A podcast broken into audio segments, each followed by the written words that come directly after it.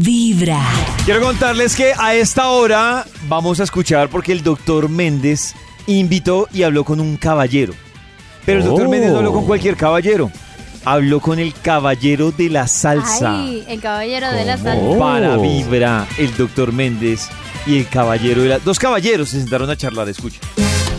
Uno ve a grandes artistas como Héctor Lavoe con tantos talentos, por ejemplo, y eso por hablar de uno. Y, y veo la, la vida de Gilberto Santa Rosa tan dulce desde la niñez.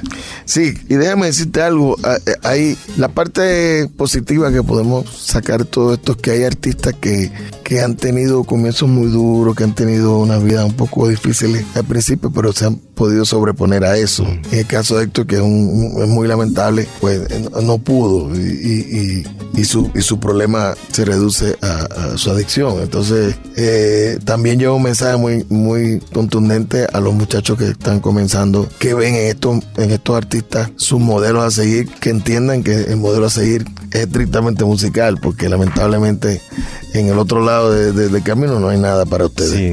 Eh, no, no- se ha probado, está la historia para probarse ahí.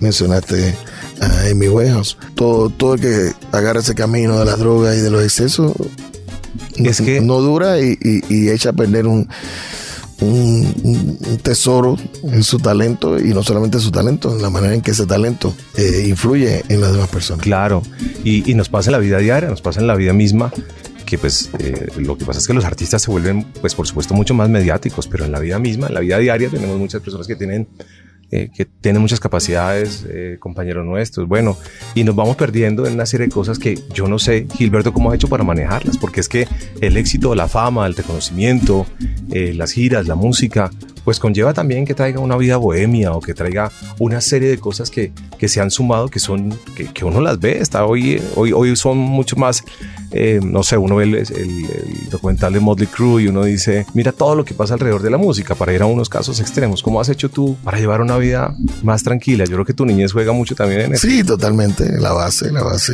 mi padre. eh, yo no tenía un- una afinidad y, y un respeto por ellos tan grande que yo nunca quise eh, darles eh, Dolores de cabeza. Un, dolor de cabeza. Pero, pero muy curioso porque mis padres, siempre la, la, la, la educación en ese aspecto siempre fue no te conviene. Nunca fue eh, tú verás lo que va a pasar si tú se, se te ocurre o, o, o no hagas llorar a tu mamá. Eso no pasó en mi casa. En mi casa todo era, eso a ti no te conviene, tú decides. Y siempre fueron muy honestos conmigo, muy claros. Y yo llegué niño a ser un profesional, entre comillas, porque siempre digo así porque en este trabajo no se lo va ganando. Eh, y me encontré de momento a los 14 años con puros adultos en un ambiente un poco pesado, sí, pero con una casa sólida y con, y con la capacidad a los 14 años de decir, caramba, esto a mí no me conviene, eso me conviene, esto lo puedo hacer.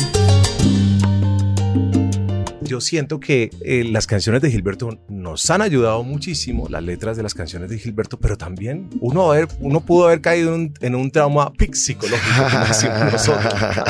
y entonces resulta que, por ejemplo, hay canciones, hay una letra de una canción que por supuesto es emblemática y dice, la conciencia me dice que no la debo querer, el corazón me grita que sí debo.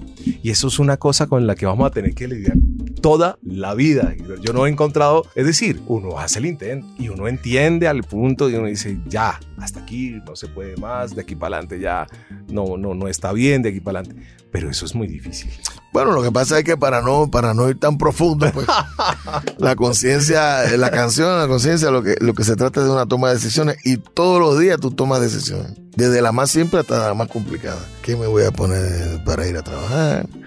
Eh, si el tráfico está muy complicado, de ¿por qué ruta me voy? Eh, ¿Tomo café o tomo té? Cosas quizás banales, pero también llega el momento de tomar decisiones en el campo sentimental, emo- emocional, que Que son de las más que difíciles. son de las más difíciles, pero recuerda que en las relaciones interpersonales Claro. hay dos partes. Entonces ahí es que se complica todo, porque Mm. tú puedes tomar una decisión según tú muy correcta, pero falta la respuesta. Así que cuando yo escuché esa canción por primera vez que me la trajo Omar Alfano, su autor, yo dije, me gusta eso para poder jugar el juego sabroso ese de la conciencia y, pelear con ella y todo ese tipo de cosas. Cada vez que me hablan de la conciencia, siempre le digo a la gente, peleen con ella, pero no la pierdan. Ok, maravilloso. Y esa empata muy bien con Sin Voluntad, porque, porque sí, o sea, la verdad es que a veces uno se cree superhéroe, ¿no? Y entonces uno dice, yo ya esto lo tengo controlado, yo ya aquí, esta, esta lección ya me la sé. Y hay hay amores que llegan muy fuertes en la vida y nos dejan sin voluntad. Sí, señor. Llega como la kriptonita de, De- de Superman,